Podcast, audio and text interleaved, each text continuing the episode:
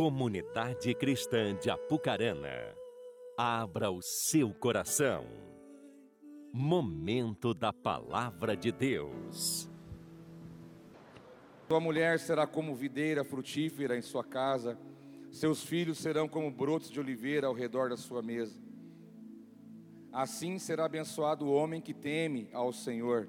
Que o Senhor o abençoe desde Sião, para que você veja a prosperidade de Jerusalém todos os dias da sua vida e veja os filhos dos seus filhos, haja paz em Israel. Diga amém, meu irmão. Que salmo, que salmo poderoso é esse, dentre todos os demais. É um salmo que contém uma promessa poderosa que nos envolve diretamente, que nos convida, que nos traz, que proporciona para nós a partir daquilo que Deus estabeleceu na Sua palavra. Uma promessa grandiosa daquilo que está, está no coração de Deus para mim e para você, e também para a tua casa, para a sua família, para tudo aquilo que envolve a, a sua família como um todo. Nós entendemos que a bênção de Deus, ela enriquece e não acrescenta dores, como diz a própria palavra do Senhor. Eu quero falar sobre um assunto muito, muito é, atual e muito real, muito prático na nossa vida. Eu quero trazer para você uma palavra, eu estou com esse encargo da parte de Deus hoje, de trazer uma palavra que vai mexer aí nos, nas engrenagens da sua mente, no sentido de que Deus vai trazer um entendimento, para que Deus venha mexer nas estruturas que você tem, da sua caminhada de fé, da sua caminhada cristã, que Deus venha gerar transformação dentro de você, no seu interior, na sua vida, na sua maneira de ver a vida, a família, de você ver a Deus, os princípios de Deus, que você possa realmente entender tudo que Deus tem para você, meu irmão. Que eu quero que você saia daqui hoje com suas mãos cheias das bênçãos de Deus para tua casa. Esse é o meu desejo, esse é o meu encargo, essa é a minha missão, essa é a minha proposta, a partir daquilo que a palavra de Deus tem para nós. Para a gente poder construir isso que Deus tem, eu quero voltar um pouquinho na história para você, lembrando que o nosso Brasilzão, né, o país abençoado, o país bom demais, é o nosso Brasil. Esse país foi alvo das missões mundiais, há muitos anos atrás, ainda quando o Brasil estava começando, pouco tempo depois, os países que já eram é, envolvidos pela palavra de Deus, que tinham esse princípio, essa base, esse fundamento, começaram a enviar missionários para cá, e chegaram muitos deles, região Nordeste, região Norte, depois região Sudeste, posteriormente região Sul, e eles vieram de muitos países, enviados para cá, para pregar, para ensinar, tinham missionários que vinham de para cá sem falar a língua, sem trazer nada, apenas com uma mala nas mãos, muita fé e muita coragem. E fizeram a grande diferença em nosso país. Nosso país hoje, hoje, hoje há uma inversão, depois de não muitos anos, o Brasil hoje é um celeiro de missionário para o mundo inteiro. Graças a Deus por isso. Mas um dia pessoas vieram para cá e essa igreja brasileira, essa igreja latino-americana, essa igreja única. Essa igreja ela foi se construindo, ela foi se desenvolvendo, ela foi caminhando, ela foi, ela foi acontecendo até os dias de hoje. Já passou por tantas coisas, já passou por tantas situações, mas o mundo inteiro olha para o Brasil com bons olhos, com um país do avivamento, adoração extravagante, de pessoas que, que testemunham a sua fé, que são enviados para o mundo, mulheres, jovens, homens, Todo lugar que você for do mundo tem um brasileiro, tem alguém lá fazendo alguma coisa em função do reino de Deus. Isso é bênção demais. Mas no caminhar da igreja, lógico que por se tratar de uma igreja formada por pessoas, ela teve algumas debilidades. E uma delas é que eu vou falar para você. Na década de 70, final, 77, para o começo dos anos 80, foi despejado em nosso país uma teologia que fez muito mal para a nossa nação. Fez e faz, na verdade uma certa denominação, ela despejou de maneira pensada, calculada, estudada, analisada, de uma maneira muito bem arquitetada. Essa teologia foi dispensada, ela foi despejada em nosso país, não só pelo intuito de, de visão de reino, mas visão de impérios humanos, visão de benefícios próprios, visão de, de muitas coisas que estão fora da palavra. Então, final da década de 70, começo da década de 80, começou a ser despejado no Brasil o que nós chamamos de teologia da prosperidade. Isso é uma erva daninha, isso é um mal, isso foi algo que fez muito mal para a igreja, muito, muito mesmo.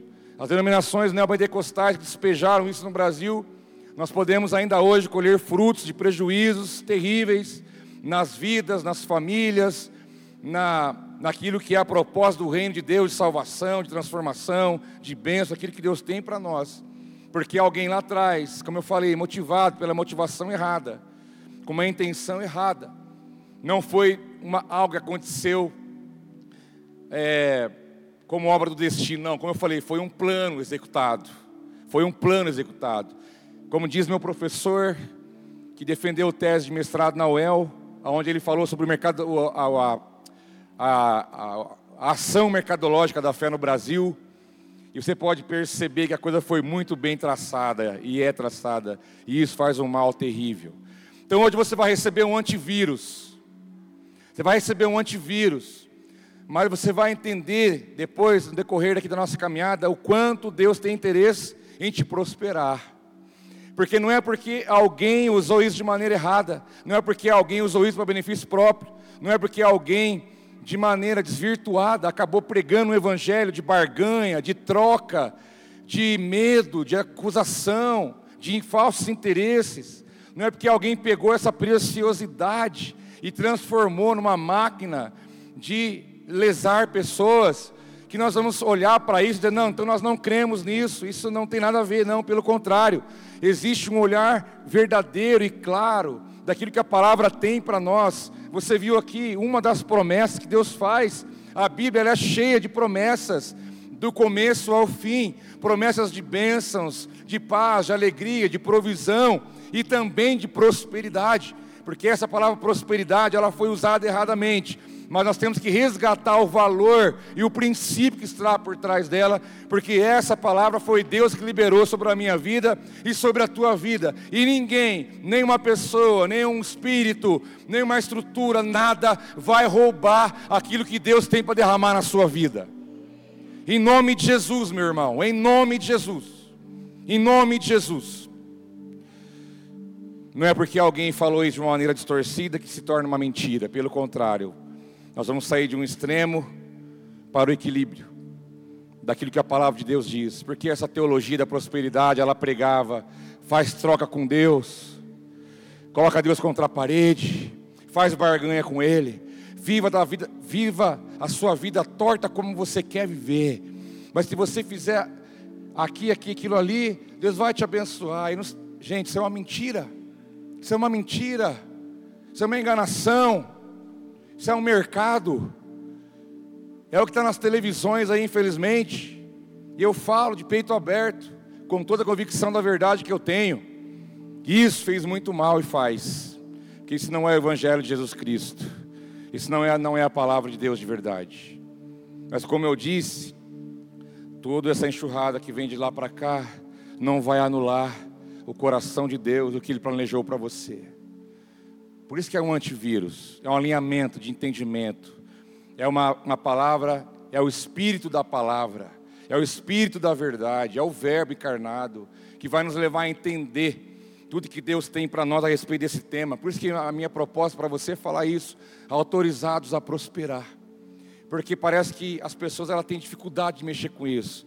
Alguns totalmente avessos, e fica naquela herança franciscana, católica romana, da escassez, da falta, do sofrimento.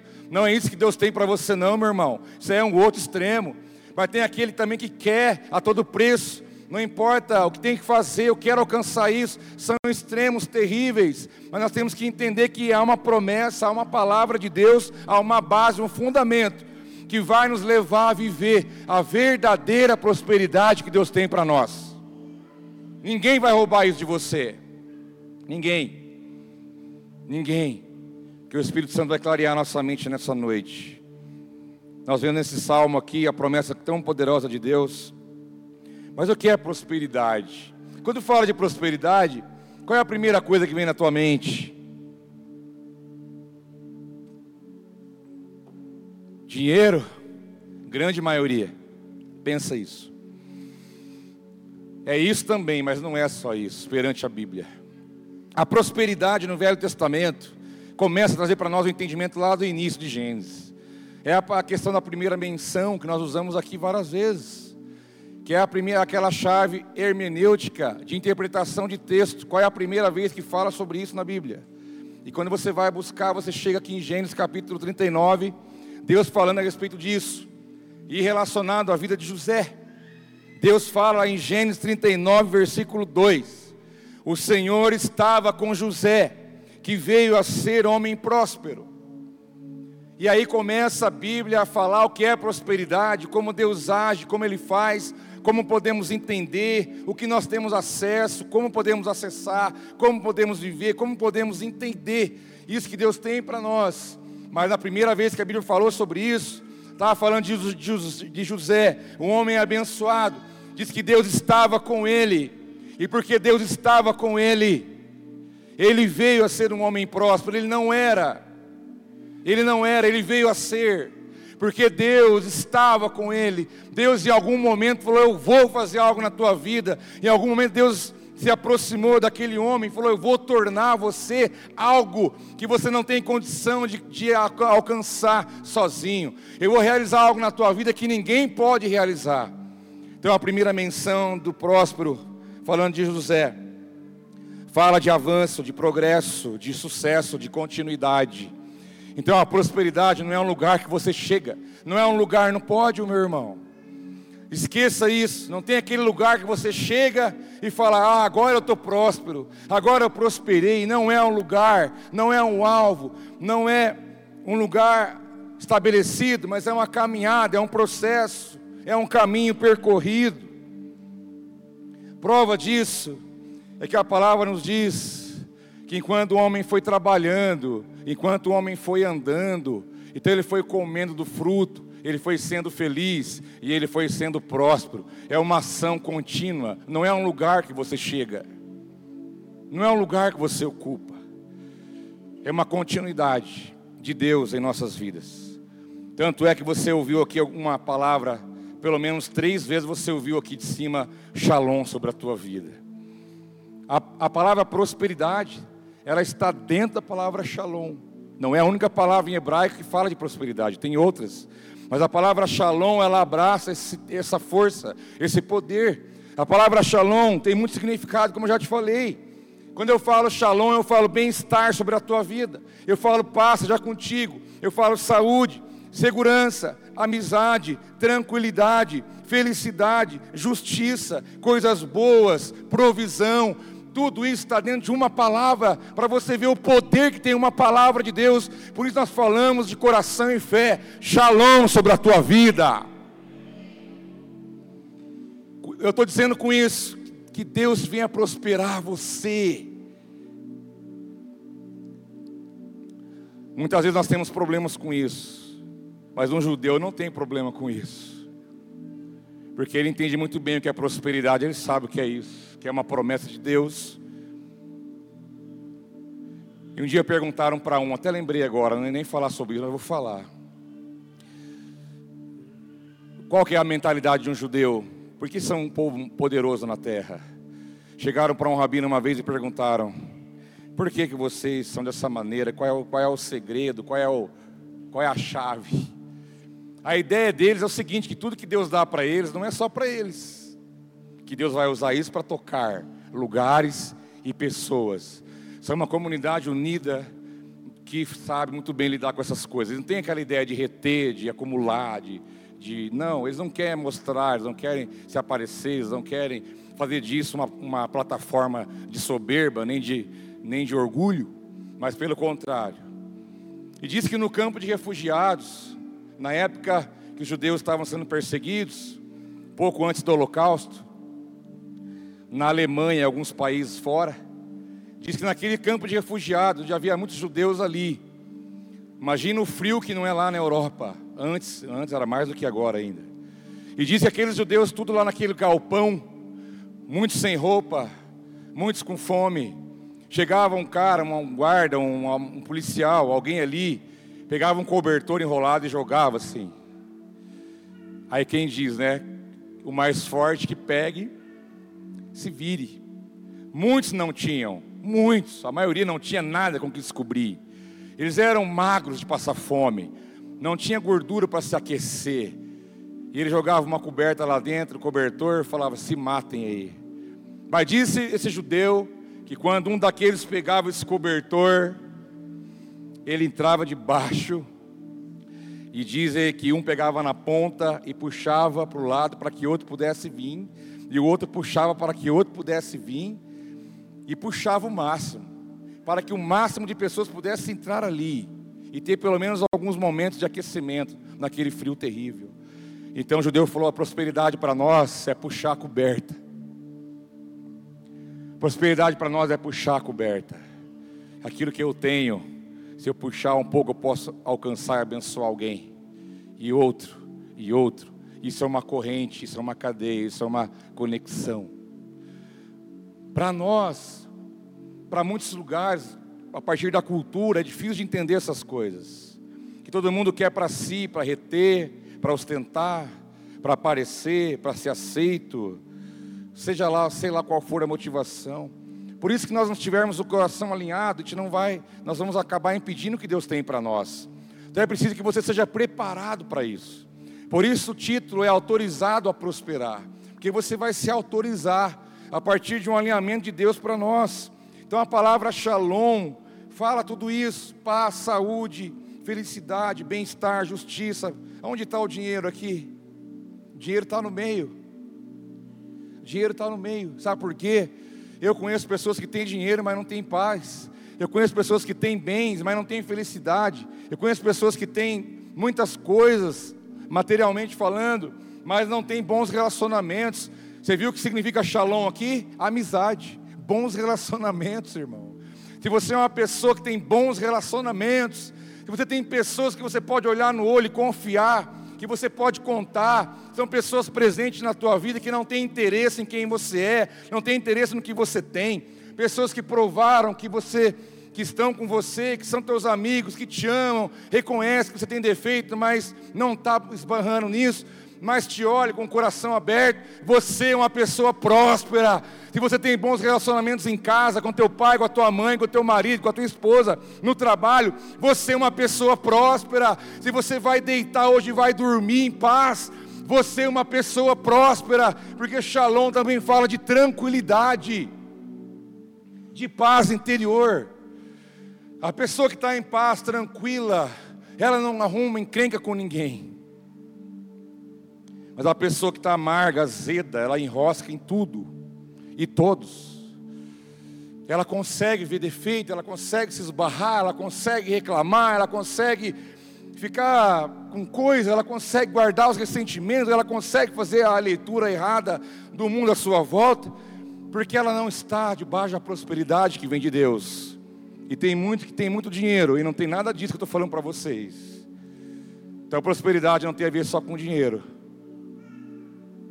Se nós re, resumirmos isso somente a dinheiro, nós estamos empobrecendo a palavra de Deus, nós estamos limitando o que Deus tem para nós.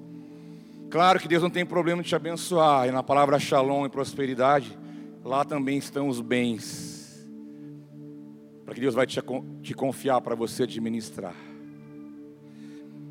A prosperidade no Novo Testamento tem a ver com ser bem sucedido, com caminhada fácil.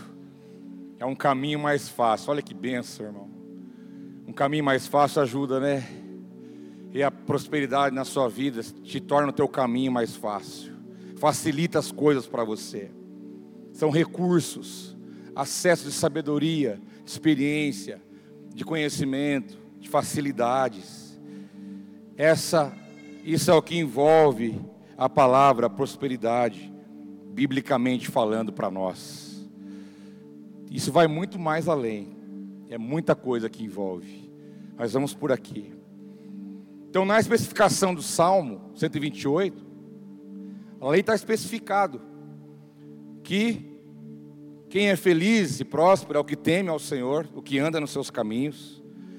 Isso é que vai comer do seu trabalho, vai ser feliz e próspero. Então já há uma especificação de quem são as pessoas, já há uma delimitação aqui de um grupo, já há um apontamento para nós entendermos o que a Bíblia fala a respeito do que é ser feliz e o que é ser próspero. Que é aquele que teme o Senhor e que anda nos seus caminhos. Por isso que não é um lugar que você chega, mas é um caminho que você trilha diante de Deus e diante das pessoas. Ser próspero não é ter muito, mas é ter tudo que você precisa. E Deus sabe o que você precisa para o momento que você está. Também sabe o que você vai precisar amanhã. Ele sabe todas as coisas. Prosperidade não é um ponto de chegada, mas é um caminho percorrido. Baseado nessas verdades iniciais, eu quero te dizer em primeiro lugar que a prosperidade é uma realidade proveniente de Deus. Isso não está em uma pessoa, não está em um título, não está em um lugar geográfico, não está. Você pode pensar, se eu estivesse trabalhando agora em tal país, ganhando em libra esterlina, ou ganhando em dólar, ou seja lá o que, eu seria. Não. Deus precisa te mudar de lugar para prosperar a tua vida? Ele depende de lugar? Será que Jacó não prosperou no tempo de maior crise em Israel?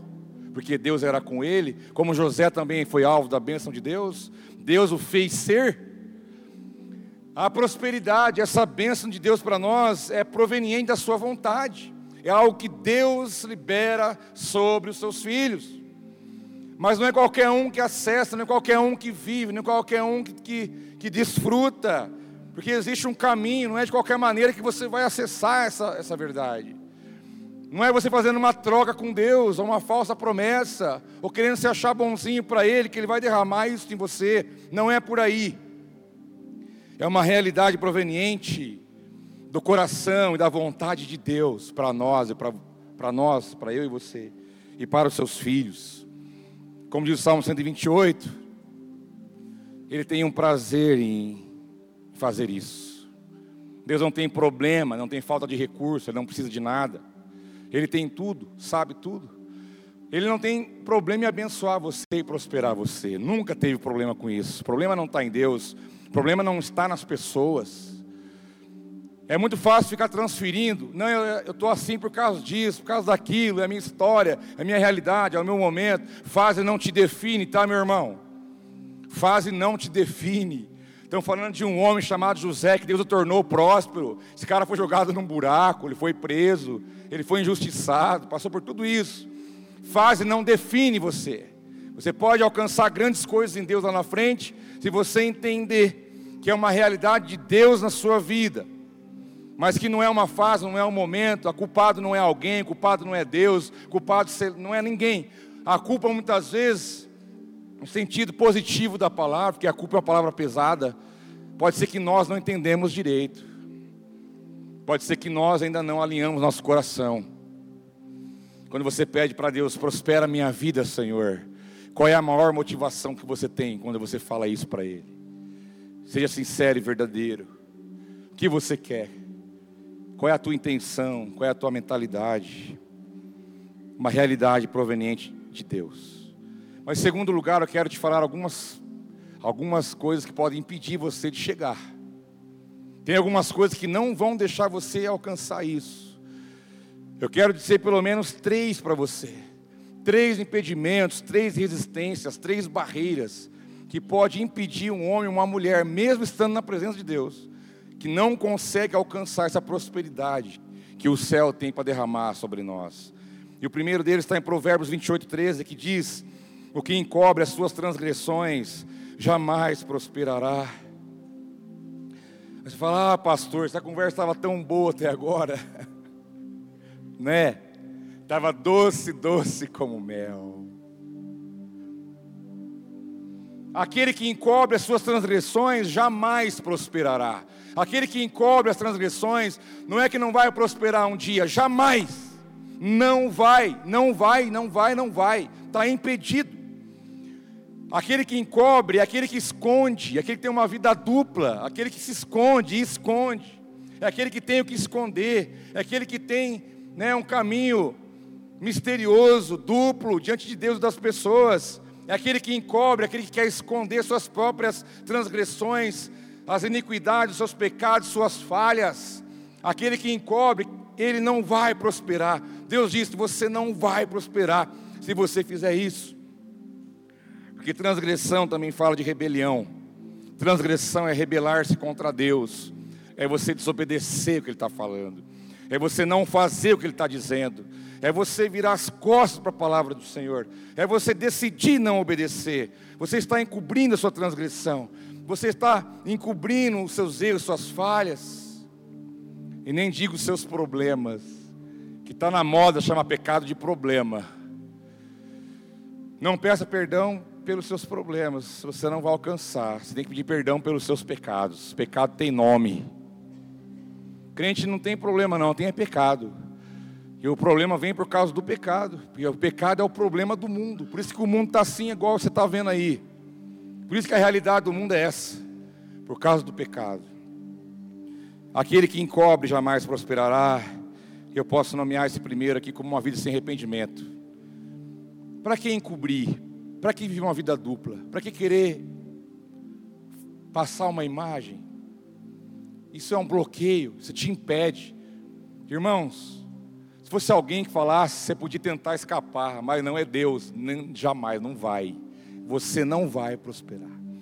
Aí você pode pensar, mas tem gente que vive na impiedade, na iniquidade, no pecado, no mundão, seja lá onde for, e é próspero e abençoado. A Bíblia diz: não olha a prosperidade do ímpio. Sabe por quê? Todos vão chegar num final, num ponto, e lá no final você vai ver. A Bíblia diz: não se incomode, não olhe, não fique preso, não fique observando a prosperidade do ímpio. Deixa ele prosperar, deixa ele andar da forma errada que ele está, até que ele encontre a verdade. Porque se ele não encontrar a verdade, ele vai para o inferno com uma conta alta no banco. Quem encobre a transgressão jamais prosperará. Provérbios 17, 20 diz: O perverso de coração não prospera. Esse é o segundo impedimento. O perverso. O perverso fala de, de aquele que é desonesto, que é de má índole, o ligeirão. Sabe o ligeiro? O bagre ensaboado, da linguagem hiper, mega, hiper atualizada. O desonesto, o mentiroso, esse não prospera. Ele pode achar que está indo, mas lá na frente vai dar contra a pedra. A Bíblia diz que, o homem tem que bater com a pedra, e a pedra angular é Cristo, e não vai sobrar nada. Por isso que nós somos convidados a andar na verdade. Se o nosso coração é perverso, se o nosso coração está atrás de um atalho, se o nosso coração é desonesto, não é verdadeiro, é de má índole, o perverso coração não prospera. Terceiro e último que eu vou pôr para você. Números 14, 41. Porque transgredis o mandado do Senhor, por isso não prosperará. Esse terceiro aqui é a alma obstinada. Porque aqui o que transgride o mandado, trans, transgride a lei, o princípio, os mandamentos, os decretos. O sentido original dessa palavra é aquele que passa por cima é aquele que avança, é aquele que Deus fala, não vai até aqui, você fala, não, eu vou passar daqui. Deus fala, olha, não, eu vou fazer o que eu quero, o que eu acho, o que eu penso, já tenho um plano, eu sei como é que eu vou fazer. Ele é obstinado, ele transgride, ele passa por cima, transgride o mandado do Senhor, transgride a palavra do Senhor. É a alma obstinada, quer e quer e quer todo preço, não importa o que eu tenho que fazer, eu vou chegar, eu vou isso é obstinação, isso é transgressão diante do mandado do Senhor, é o que passa por cima, ultrapassa, desfaz e é indiferente. Esse não prospera. E pode falar assim, mas eu conheço pessoas assim que vai até bem. Mas será que vive a prosperidade de Deus mesmo ou é uma enganação? Como eu disse, a prosperidade não é ter coisas, não é por aí que você avalia. Não é por aí. Não é por aí. Então eu coloquei apenas três, tem muitos impedimentos que pode deixar alguém de fora dessa realidade espiritual. É a prosperidade bíblica que você vai se autorizar a andar nessa realidade, nessa verdade, é uma realidade espiritual, meus irmãos. É algo que a calculadora, a fórmula da física, da química não vai te explicar. É algo que não é um conceito, não é um preconceito, não é uma filosofia de vida. É algo que está acima disso aí. É algo que vem do céu para a terra. É algo que vem de Deus para nós. São realidades e princípios espirituais que Deus estabeleceu. Mas de contrapartida, nós temos fundamentos na Bíblia que nos dão acesso a essa realidade. Eu também vou apresentar para você alguns que vai te levar a viver isso. A Bíblia diz, 1 Coríntios, 2 Coríntios 1, 20, pois quantas forem as promessas feitas por Deus, tantas tem em Cristo sim, por isso, por meio dele, o Amém é pronunciado por nós para a glória de Deus. Você já parou para pensar quantas promessas de Deus há na Bíblia a teu respeito? Quantas palavras de Deus já está ali registrado, que você lembra, que você não lembra, às vezes tem umas que você nem sabe. Mas há muitas, muitas e muitas promessas que Deus já declarou a teu respeito. Mas Paulo, quando escreve aos Coríntios, ele fala: olha, ele fala quantas forem, né? Porque nem dá para ele colocar o número, é muito quantas forem as promessas feitas por Deus. Ó, vamos construir comigo a ideia do texto. Paulo está dizendo para você, a igreja de Apucarana, quantas, contextualizando para a nossa realidade, quantas forem as promessas feitas por Deus, está aqui, as promessas estão aqui, certo? Estão acima das nossas cabeças. Quantas são as promessas que Deus fez? Tantas tem em Cristo sim. Sabe por quê, meus irmãos? As promessas estão assim acima de nossas cabeças. Mas ninguém podia ir lá pegar. Nós não tínhamos como acessar. Nós não tínhamos condição de desfrutar disso. Porque nós estávamos impedidos de chegar ao Pai por causa do nosso pecado. Mas Deus falou: vou resolver isso. Vou mandar o meu filho que vai morrer no lugar deles, vai derramar o sangue, vai morrer na cruz, vai pagar o preço. Então as promessas estão liberadas, mas eles vão acessar em Cristo, porque em Cristo está o sim. Porque você não poderia pagar o preço para alcançar essas promessas. Você não teria como pagar o preço para viver essa realidade. Porque não teria, você é imperfeito, você é a ovelha imperfeita com mancha. Mas Jesus é a ovelha que, que morreu no meu e no seu lugar, o Filho de Deus que não tinha pecado, não tinha injustiça, não tinha nada, e ele morreu na cruz e pagou a dívida, pagou o preço, para que você pudesse acessar toda a promessa de Deus para a tua vida.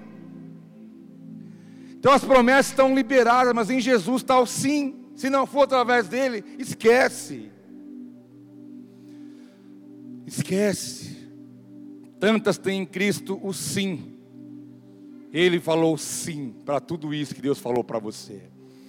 Eu imagino, como eu sempre imagino essa cena: uma festa de criança, uma rede cheia de balões. Imagina uma, uma rede gigante aqui, lotada de balões de todas as cores. Entendeu? As promessas, as bênçãos de Deus, todo mundo olhando. Que hora que vai vir, que hora que vai liberar, que hora que vai abrir isso aqui. Todo mundo está ali participando, mas está com o olho lá em cima. Eu quero aquilo lá. Eu quero aquele, aquilo que está lá em cima. E vai até que alguém chega com uma puxada de cordão, um, alguma coisa, um toque simples, abre aquilo tudo e cai. E aí todo mundo fica doido. E é isso. Nós somos crianças, nós ficamos doidos com as promessas, com as bênçãos de Deus na nossa vida. Você pega essa, nossa, essa é boa demais. Opa, tem outra ali. Eu quero aquela também. Olha, tem mais uma. E você agarra tudo aquilo. E você entende que você não pagou nada por aquilo. Mas é a graça de Deus que está derramando sobre você. Uma graça sem medida. Porque Jesus disse o sim. Ele pagou o preço para que você possa acessar as bênçãos e a prosperidade e a promessa que Ele tem para você e para sua família. Quer que você veja pelos olhos da fé, meus irmãos, esses balões, essa presença de Deus, essa graça sendo derramada sobre você. Você não vai saber qual que você vai pegar. Você não vai precisar pegar o do outro. Vai ter tanta que tudo que é seu você vai levar para casa. Você não vai nem se importar com o que o outro está levando, que você vai levar o que é seu. Isso é maturidade. Isso é entendimento. Mas o versículo ainda diz: Tantas em Cristo, sim, por isso, por meio dele, o Amém é pronunciado por nós para a glória de Deus. Quando alguém puxa a cordinha o balão cai, você e sai correndo, e você fala amém, sabe qual é o resultado disso? Deus é glorificado. Não tem a ver só com você indo embora com os braços cheios de coisa. Tem a ver com Deus sendo glorificado na sua vida. Ver você indo pulando, saltando de alegria, de gratidão, reconhecendo de onde veio, quem pagou o preço. As bênçãos estão liberadas, em Jesus está o sim, por meio dele está o amém, e o nosso amém glorifica a Deus. Então, se você quer ser alvo da prosperidade de Deus, da bênção de Deus, dê o amém mais forte da sua vida. É o amém, está em Cristo, por Ele, por meio dele, para Ele, são todas as coisas. É nele, é uma pessoa, é uma aliança. Então, em primeiro lugar é a fé. Você tem que acreditar que a promessa foi liberada, Jesus pagou o preço, você vai acessar. É pela fé. Então, um ingrediente poderoso que vai te levar a acessar essa realidade, irmão, é a tua fé, não tem outro jeito. Você vai ter que ser desafiado na sua fé. Mas, em segundo lugar, construindo essa ideia do acesso, vem a revelação. Porque diz Provérbios 28, 25: ganancioso provoca brigas, mas quem confia no Senhor prosperará. Você só confia em quem você conhece. Você só confia em quem você conhece, você não confia em qualquer um. Tomara que você, de verdade, não confie em qualquer um. Não faça isso. Conheça, veja o fruto, analise. Falando do nosso mundo natural. Agora, Deus não, pode pular sem medo, sem nenhum tipo de dúvida. Você só confia em quem você conhece. O ganancioso provoca brigas. E o ganancioso aqui fala daquele que, que é descontente. Ganancioso não é aquele que quer muito, é aquele que não é satisfeito pelo que tem. É uma ótica um pouco, você pode olhar de uma maneira diferente. Não é aquele que quer, quer e quer, mas é aquele que não reconhece o que tem. Então ele sempre ele quer mais, porque ele não, não é grato por aquilo que Deus já deu. Então ele provoca brigas, contendas, facção, divisão. Ele, ele provoca algo negativo, mas quem confia no Senhor prosperará. Nós somos desafiados a confiar em Deus. Tem pessoas que têm dificuldade. Vou falar aqui de todo o coração como pastor da sua vida. Tem gente que tem uma dificuldade enorme para ser dizimista. Sabe por quê? Porque ele não confia em Deus, ele confia na força do braço dele. Toda vez que você retém o seu dízimo, você não oferta, não abençoa o reino de Deus, você está dizendo para Deus: Eu não confio. Eu não confio que o mês que vem você vai prover de novo. Eu não confio que você vai multiplicar minha, meus recursos. Eu não confio que você vai me abençoar. É isso que ele está vendo. Que você não confia nele. Que você desonra, que você não é grato. Que você acha que é você que faz e realiza. Você está iludido com a vida. Primeiro é a fé, segundo é a revelação. Nós confiamos em quem nós conhecemos, e quem confia no Senhor prosperará. Irmãos, confie em Deus, Ele é o Senhor da tua, da, tua, da tua sementeira, é Ele que faz o que ninguém pode fazer, é Ele que muda o que ninguém pode mudar, é Ele que abre o que ninguém pode abrir, todo poder está em Suas mãos, ou você acha que Ele não pode mudar e abençoar a tua vida? Porque a minha Bíblia e a sua Bíblia diz o seguinte: que as mãos de Deus estão estendidas. A Bíblia diz: ó, a mão de Deus não está encolhida. Deus não está assim para você, ó.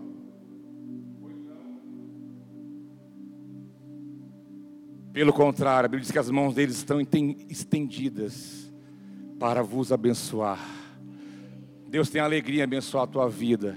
Ele tem prazer em prosperar a tua família. E os ouvidos dele também não estão agravados para que não possa ouvir. Ele ouve tudo que você fala. E ele tem prazer em te abençoar. Confia, meu filho, confia. Muda rei, estabelece rei, muda governo, muda sei o que, muda não sei o que o outro. Seu Deus continua do mesmo jeito. Não mudou e não vai mudar em nada, absolutamente nada. Ou será que ele não é homem ou será que ele é homem para que se arrependa? A Bíblia diz que não. Ele não é homem para que se arrependa, mas ele é um Deus que fala e cumpre sua palavra. Nós confiamos em quem nós conhecemos. Fé, revelação. Terceiro, fundamento. Se eu tenho fé e uma revelação, ela tem que ser baseada em algo. Não pode ser baseado em alguma coisa que eu imagino. Tem que ter uma base, um fundamento concreto.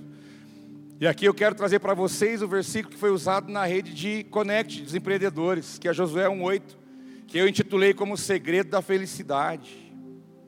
Grava na tua mente, irmãos. Fala comigo, Josué 1:8. Josué 1:8. Lembrei daquela música, Romanos 16, diz aquilo, é um tormento na minha cabeça. Nunca mais esqueci, você lembra dessa música?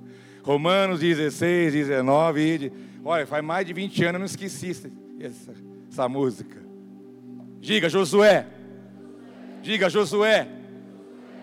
É depois de Moisés. Vai, gente, pra você falar. É depois de Moisés. É Josué. É Joshua a raiz do nome de Jesus, mas é Josué, mas é o primeiro capítulo, é um, fala, é o primeiro, é Josué, primeiro, oito, oito, oito, Josué um oito, você não vai esquecer nunca mais, você vai ficar com raiva de mim. Josué 1,8, o segredo da felicidade. Sabe qual é, não? Imprime esse versículo, põe na geladeira. Debaixo do pinguim. Debaixo do pinguim, não, senão você não vê, né? O pinguim está em cima. Pega aqueles 38 imãs que você tem de gás, de frutaria, de, de farmácia, de pizza. Né? Aquele que, que passa a mão, vai arrastando, risca tudo. Põe ali, Josué 1,8, que diz assim: Não cesse de falar deste livro da lei Antes medita nele de dia e de noite, para que tenhas cuidado de fazer segundo tudo quanto nele está escrito. Então, então, então, farás prosperar o teu caminho e serás bem-sucedido. Essa é uma promessa poderosa de Deus para mim e para você. Não cesse, põe a Bíblia debaixo do braço, Bíblia no tablet, Bíblia no celular, Bíblia no carro, Bíblia em todo lugar. Não cesse de falar deste livro, não cesse de meditar na palavra dia e noite, não cesse de ter contato com a palavra de Deus e tenha cuidado do texto de cumprir o que está nela escrita. Obedeça, cumpra fielmente. Então, meu irmão, então nada vai impedir a bênção e a prosperidade na sua vida nada, nem ninguém, nada vai conseguir impedir, porque a palavra vai se cumprir na tua vida. Fé, revelação, fundamento. Tudo isso para cumprir um propósito. Que Isaías diz, capítulo 55, versículo 11. Ele diz assim: será a minha palavra que sair da minha boca ela não voltará para mim vazia, antes fará o que me apraz e prosperará naquilo que a enviei. Quero te dizer uma coisa, dessa noite, dessa manhã que foi, de todos os momentos que estivermos aqui, toda palavra que foi liberada daqui para você, não vai cair uma vírgula, não vai cair uma vogal, uma vírgula, porque a palavra de Deus não vai voltar vazia, mas ela vai cumprir um propósito. Deus te trouxe aqui nessa noite, Ele te atraiu aqui para você ouvir essa verdade, porque a palavra dele vem sobre você e ela não volta vazia, mas ela cumpre o propósito pelo qual Deus enviou essa verdade sobre nós ela vai, ela mexe com você, irmão. Não é um livro, não é uma poesia, não é uma teoria, é a palavra de Deus, ela é vida, ela é poderosa, ela pode libertar sua mente, libertar o teu coração, transformar o seu ser, mandar os diabos tudo embora, mandar a pobreza embora, a escassez embora.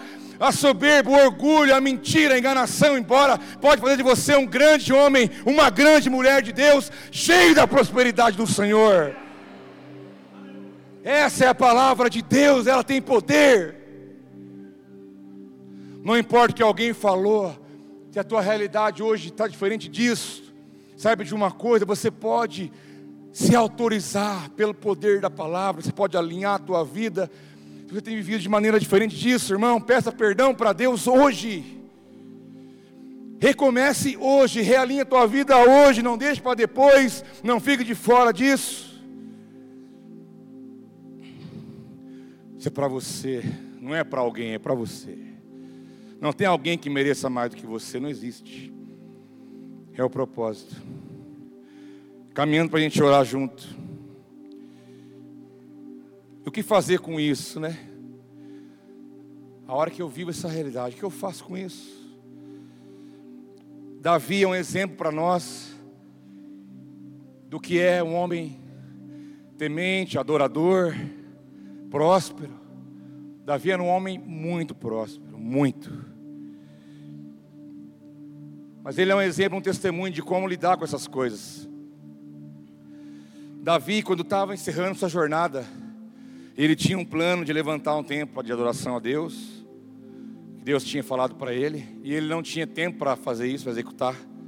Mas ele tinha o seu filho Salomão, e ele pensou: eu vou passar para Salomão, meu filho, para que ele possa dar continuidade àquilo que Deus derramou na minha vida. Então, o que fazer? Davi nos ensina. Davi chamou seu filho, Salomão, e disse para ele em 1 Crônicas 22, versículo 11 em diante: Disse Davi para ele: Agora, pois, meu filho, o Senhor seja contigo, a fim de que prosperes, edifiques a casa do Senhor teu Deus, como ele disse a teu respeito. Que o Senhor te conceda prudência, entendimento, para que quando regeres sobre Israel, guardes a lei do Senhor teu Deus. Então prosperarás se cuidares em cumprir os estatutos, os juízos que o Senhor ordenou a Moisés acerca de Israel, ser forte e corajoso, não temas, não te desalentes. Davi chama o seu filho e abençoa ele. Falou: Salomão, eu quero te abençoar, que o Senhor seja contigo, mas você vai estabelecer a casa de Deus. Você vai trabalhar em função disso, você vai prosperar, você vai edificar. Deus vai estar abençoando você. Que o Senhor te dê prudência, sabedoria para você poder cumprir os preceitos de Deus. Ele abençoou seu filho e falou: então você vai prosperar, você vai avançar, debaixo de uma promessa que nós temos da parte do Senhor. Então, Davi abençoou a sua geração, seu filho, e assim a história nos traz o relato de como foi, tudo que ele fez, aquela obra grandiosa que Salomão fez, ah, debaixo de uma promessa, de uma bênção do seu pai. É muito importante isso. Saber que a tua prosperidade é para você desfrutar, para tua casa, para tua família. Entendeu? Deus não tem problema em te abençoar, já te falei. Dinheiro não vai te dar felicidade, mas vai te dar facilidade. Bens, bons relacionamentos, saúde emocional, paz, tranquilidade, alegria, provisão, beleza. Quanta coisa que Deus quer derramar sobre nós que é a sua bênção, que é a prosperidade, mas não é só para você, meu irmão. Olha o mundo à sua volta, olha aquilo que você pode lançar como sementes, olha o que você pode fazer em prol do reino de Deus. Nós somos parceiros de Deus, no sentido que nós estamos aqui na terra pregando o Evangelho, lançando a semente, desbravando lugares, abrindo frentes, para poder propagar essa palavra, para levar essa verdade para o máximo de pessoas que nós pudermos. Então, tudo aquilo que Deus tem te dado, isso tem que tocar o teu próximo, isso tem que tocar o reino e a obra de Deus, senão você está em pecado. Senão você, você não sabe, você está vivendo totalmente fora. Se aquilo que Deus tem te dado não toca ninguém nem nada, você vai morrer abraçado com tudo isso, você vai perder uma grande oportunidade. Primeiro, de honrar a Deus, de ser grato a Deus e depois de ser uma bênção na vida de alguém, e depois de você entender que Deus tem a unção da multiplicação, que mais bem-aventurado é dar do que receber, diz a palavra do Senhor. Eu quero que você tenha muito para você abençoar pessoas, abençoar lugares, abençoar famílias, abençoar empresas, abençoar projetos missionários, abençoar a obra do Senhor. Mas Deus tem que estar em primeiro lugar na sua vida. Senão não tem como acontecer, a matemática não fecha. A matemática do reino espiritual. Davi é um exemplo para nós. Davi era muito próspero. Sabe o que ele falava? Eu não lembro agora os números, mas as ofertas que Davi dava era tipo de 10 mil cabeças de boi, sei quantos mil carneiro, né, Linhão? Um número exorbitante. Eu lembro que um dia você falou disso numa palavra de oferta. Sabe por que Davi fazia isso? Sabe o que ele falou? Davi disse: Eu não vou ofertar o que não me custa. Eu não vou dar esmola, Deus não precisa disso. Deus não precisa de nada. Mas quando você oferta e dizima, isso tem a ver com você e não com ele. Ele não precisa de nada, mas é o seu teu coração que está sendo revelado ali. E Davi disse: Eu não quero ofertar nada que não me custe. Eu quero ofertar aquilo que me custa, aquilo que representa, aquilo que tem uma linguagem, uma, aquilo que comunica o meu coração, aquilo que fala quem Deus é na minha vida. Ele é um exemplo de adorador para nós. Porque eu não posso crer numa mão levantada dizendo glória a Deus, aleluia, sendo que a minha vida não condiz com isso. Então eu sou um fariseu de carteirinha. A alma generosa prosperará. Irmãos, Deus tem muito para derramar sobre nós. Deus tem muito para derramar sobre a sua vida. Alinhe teu coração, alinhe. Eu não estou falando de teologia da prosperidade para você, não. Estou falando de Bíblia. Falando de princípios poderosos da palavra de Deus. Que é a bênção geracional, que é o quinto lugar para a gente encerrar. A prosperidade é uma bênção geracional. Davi passou para Salomão a bênção.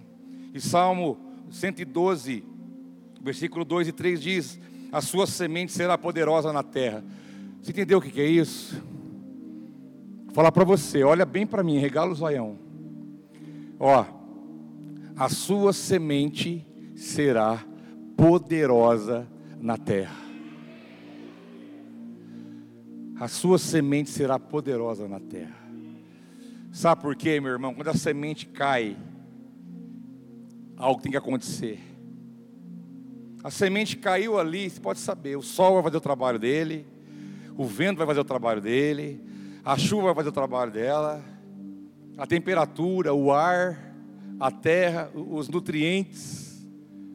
Aquela semente ela vai brotar. O mundo, o universo inteiro vai conspirar para que aquela semente dê o seu fruto. Por isso a tua semente ela é poderosa na terra porque é a semente que Deus te dá. Você não tem semente nenhuma. Toda semente que você tem é Deus que dá para você. Não se iluda, você não tem nada. Tudo que você tem é Deus que te dá para te abençoar, para te prosperar, para você poder viver essa realidade. A sua semente será poderosa na terra. Diz o texto: a geração dos retos será abençoada, prosperidade e riquezas haverão na sua casa, a sua justiça permanece para sempre. Irmão, você tem que ser grato, contente, entendeu? É, é bênção demais, irmão. Você senta ali na, na, Nós temos nosso horário, é das seis em casa. Pega a menina na escola, no bate local, cinco e pouco. Cinco e meio eu chego lá, a mesinha está colocada, o cafezinho está na mesa, levo pão às vezes, tem um bolo de fubá, um trem lá para nós comer. e aí sentamos os quatro ali, conversamos, tiramos sarro, brincadeira. Eu sou o único homem, eu não tenho que brincar de lutinha. Daí eu cutuco uma, cutuco a outra. Ai, pai, a gente não gosta dessa brincadeira. Você não gosta, mas eu gosto. Dou a gravata em uma, cutuco a outra. E aí sai as pérolas da Milena ali. É uma alegria, irmãos. Ali está o café, ali está a manteiguinha, ali está o queijo às vezes, né? Está o bolinho de fubá, está o pão. Gente, isso é prosperidade. Isso é bênção de Deus. Entendeu? Mas se eu tivesse no café colonial lá em Santa Catarina, com a mesa daqui lá na porta, é glória a Deus também, não é? É prosperidade, é bênção, você não sabe o que você pega. É bênção também. É você entender e viver isso como uma vida, uma caminhada, não é um lugar que você chega, mas é um caminho que você trilha. Está em paz com a família, o amor no coração, consciência tranquila, amor, paz, tranquilidade, leveza, se Jesus voltar agora, irmão, para onde você vai? Eu vou com a glória, e você tem que ir também, porque você é um próspero, um abençoado, você é um filho amado de Deus. Você não é qualquer pessoa, você é um filho, uma filha amada, e a benção não é para você, é geracional, é para os teus filhos, é para os teus netos. Você está pavimentando uma estrada para eles andarem. Eles vão amar a Deus da maneira que você ama. Eles vão honrar a Deus da maneira que você honra. Eles vão ser gratos a Deus da maneira que você é grato. Eles vão adorar como você adora. Nós temos um compromisso, uma responsabilidade, deixar um testemunho nessa terra. A bênção é geracional. Irmãos, é uma atmosfera espiritual. Não é uma mentalidade, não é a ver com a coisa do homem teve com as coisas de Deus. Olha isso aqui.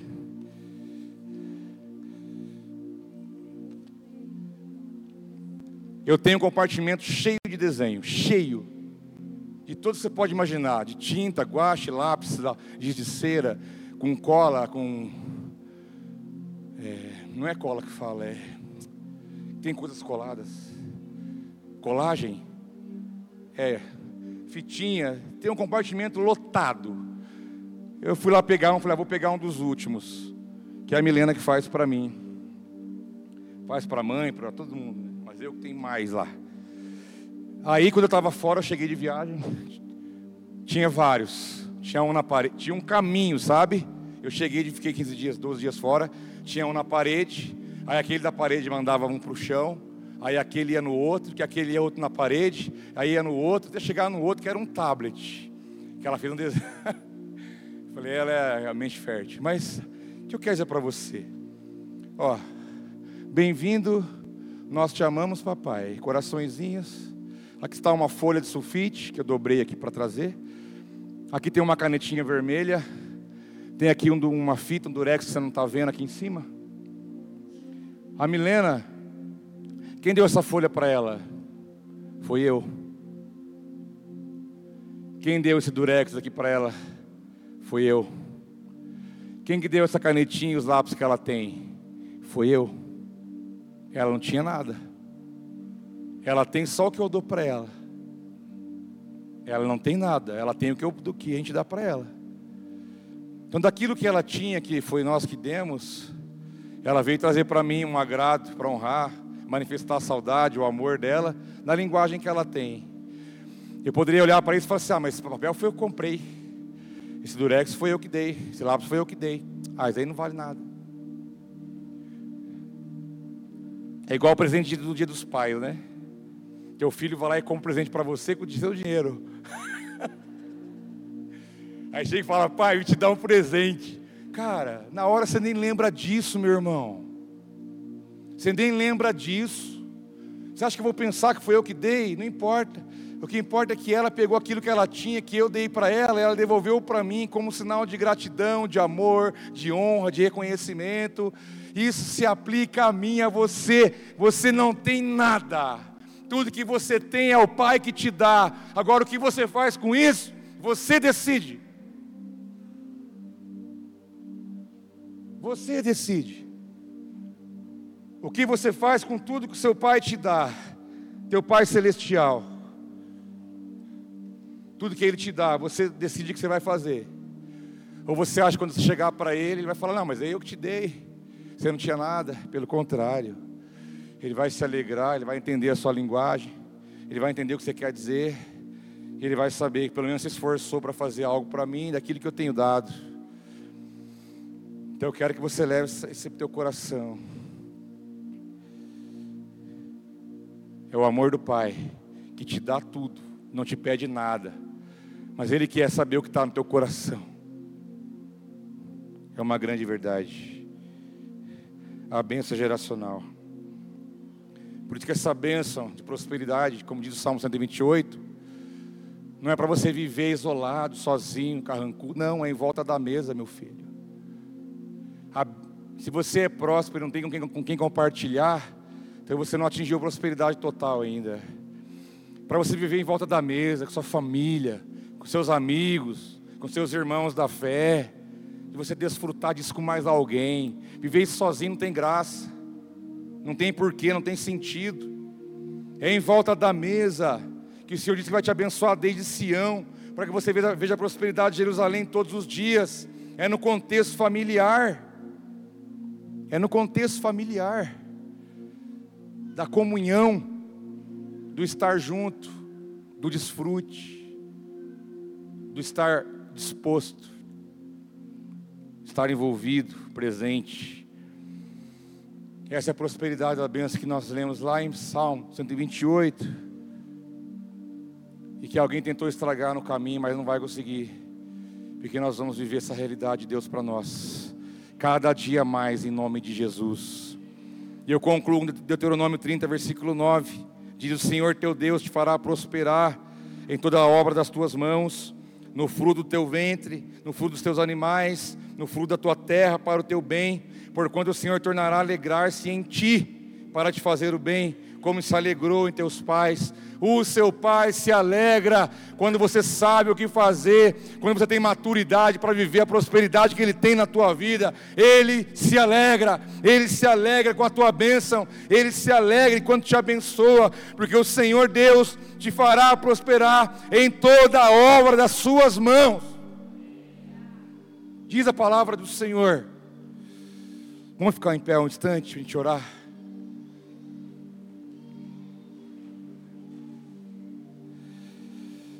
Oh, Jesus Cristo. Segunda Crônicas 20, 20 diz: Crede nos profetas e prosperareis. E o contexto profético aqui é o mensageiro. Estou te entregando uma mensagem, irmão. Estou te entregando uma mensagem, um banquete. Estou te entregando um banquete espiritual para a tua vida. Crede no mensageiro, crede na mensagem, crede no poder da palavra. Diz o Senhor, então você vai prosperar você vai prosperar. Feche seus olhos neste momento. Eu quero que você se coloque diante do Senhor, para que você possa, primeiramente, remover todas as imperfeições, todos os impedimentos que tem roubado de você essa, essa grande verdade. Quem sabe não é a avareza, a incredulidade, a dúvida. Quem sabe você já se sente mal porque você não honra a Deus com a sua finança. Meu, meu irmão, muda de vida. Muda de vida. Para de viver na, na periferia daquilo que Deus te deu. Venha para o centro. Venha para o centro. É uma noite de você se consertar, alinhar teu coração, a tua mente, a tua vida. E saber que você não tem ainda aquilo que o seu olho não viu, aquilo que o teu ouvido não ouviu, aquilo que não subiu no teu coração. É o que Deus tem reservado para você se você ama de fato o Senhor. Você não viu nada ainda do que Deus pode fazer. Você não viu nada. É um novo posicionamento, uma nova atitude, é uma conversão de vida. É uma conversão diante da palavra, é a verdade, a verdade liberta, a verdade sara, a verdade edifica, a verdade transforma, a verdade constrói. Que você possa nessa noite se colocar diante de Deus, você em sua casa, mas coloque um ponto de de transição na sua vida, como um tempo novo, de uma nova mentalidade, um novo coração, um novo posicionamento, para que você possa tirar todos os impedimentos que possam haver na tua vida, porque você pode se autorizar.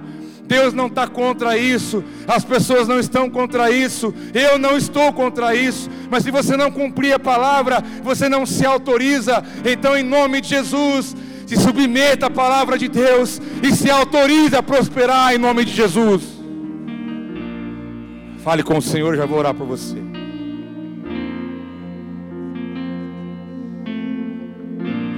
Que o Senhor te Ore pela sua casa. A bênção geracional. e faça brilhar teu rosto em ti, que conceda tua graça e te dê paz. Deus é poderoso para fazer infinitamente mais.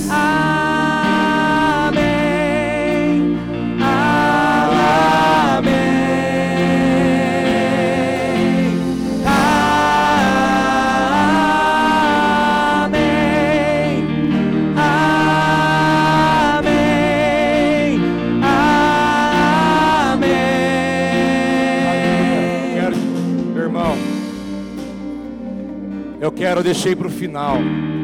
Aqui está meu envelope. Aqui está a minha linguagem diante de Deus. Eu deixei esse momento para o final, para que nós possamos fazer isso com maior entendimento e com maior nível de fé e com um fundamento estabelecido pela palavra de Deus. Então nós vamos ter a oportunidade agora de, de ofertar. Quem sabe você vai entregar o seu dízimo, uma oferta missionária, não sei, é a tua semente. Mas eu deixei para o final para que pudéssemos fazer movidos pelo Espírito, marcando algo na nossa vida, marcando algo no nosso coração, marcando algo na nossa caminhada, na nossa vida, porque só você é que se autoriza, porque a vontade de Deus é essa, mas é você que acessa pela fé, pela verdade que você crê no Senhor. Eu quero orar, eu quero orar antes de você fazer isso. Geralmente a gente ora enquanto você faz, mas eu vou orar antes. Para que seja um marco na nossa vida. Para que Deus seja honrado nessa noite. Que Ele venha a ser reconhecido como nosso Pai, o provedor de tudo em nós. Que Ele venha a ser honrado por nós, não só hoje, todos os dias da nossa vida, com aquilo que temos, com aquilo que somos, porque tudo é por Ele e para Ele são todas as coisas. Pai, eu quero agora nessa noite, Senhor, quero pedir perdão em primeiro lugar. Eu quero pedir perdão, Senhor Deus, por tudo aquilo que tem nos impedido de cumprir a Sua palavra. Eu quero pedir perdão pela falta de fé. Eu quero pedir perdão pela avareza. Eu quero pedir perdão, Pai, pelo orgulho. Eu quero pedir perdão, meu Pai, porque às vezes o Senhor não é honrado da maneira que o Senhor deve ser honrado. Eu quero pedir perdão porque muitas vezes nós achamos que podemos alguma coisa e nós não podemos nada, porque diz o Senhor, sem ti nada podemos fazer, Senhor. Pai, eu quero pedir perdão, Deus, pela infidelidade. Deus, nós queremos que o Senhor seja fiel conosco, mas também queremos ser fiel a Ti. Eu quebro toda, todo princípio de iniquidade, de infidelidade, de rebelião, em nome de Jesus, que a unção venha despedaçar todo jugo nessa noite, em nome de Jesus, alinha nosso coração, alinha nossa mente, nos dá entendimento, nos dá fé, nos dá revelação, nos dá o fundamento, nos dá um propósito, nos ensine, meu Pai, a viver essa realidade. E eu declaro que a tua igreja, que os seus filhos, que as famílias, aqueles que aqui estão e aqueles que receberão essa mensagem em casa ou em algum lugar, possam acessar a prosperidade que vem do Senhor. Eu declaro que pela tua palavra nós estamos autorizados a colher a 30, a 60, a 60 e a 100 por um, Jesus. Eu declaro a tua igreja autorizada a prosperar, a, a prosperar nos seus caminhos. Que essa palavra pregada hoje seja realidade nessas vidas que aqui estão. Venha, venha glorificar o teu nome em nossas vidas. Eu abençoo cada família, eu abençoo as gerações, eu abençoo com toda sorte de bênçãos, que os céus se abram sobre nós. Quem crê comigo, diga amém. Dê um aplauso bem forte a Jesus. Aleluia. Oh, aleluia. Louvado seja Deus. Dentro do nosso envelope, ou quem sabe por, por outros caminhos, não é um dinheiro que está aqui, esquece isso. É uma linguagem. Aqui fala, é uma semente, tem a ver com as verdades espirituais, que você venha prosperar em tudo na sua vida. Fique à vontade agora para você poder fazer isso diante do Senhor. Deus te abençoe em nome de Jesus. Que a bênção se derrame até mil gerações. Tua família e teus filhos e os filhos de teus filhos. Que a bênção se derrame até mil gerações. Tua família e teus filhos e os filhos de teus filhos. Que a bênção te derrame Declare isso, declare, até mil declare, declare. gerações. Declare. Tua família e teus filhos e os filhos de teus filhos. Sua presença te acompanhe por detrás, por diante, do teu lado e em ti. É contigo, é por ti, e de dia e de noite, tua entrada e saída, em teu riso, teu choro, é contigo, é por ti, é contigo, é por ti, é contigo, é por ti, é contigo, é por ti.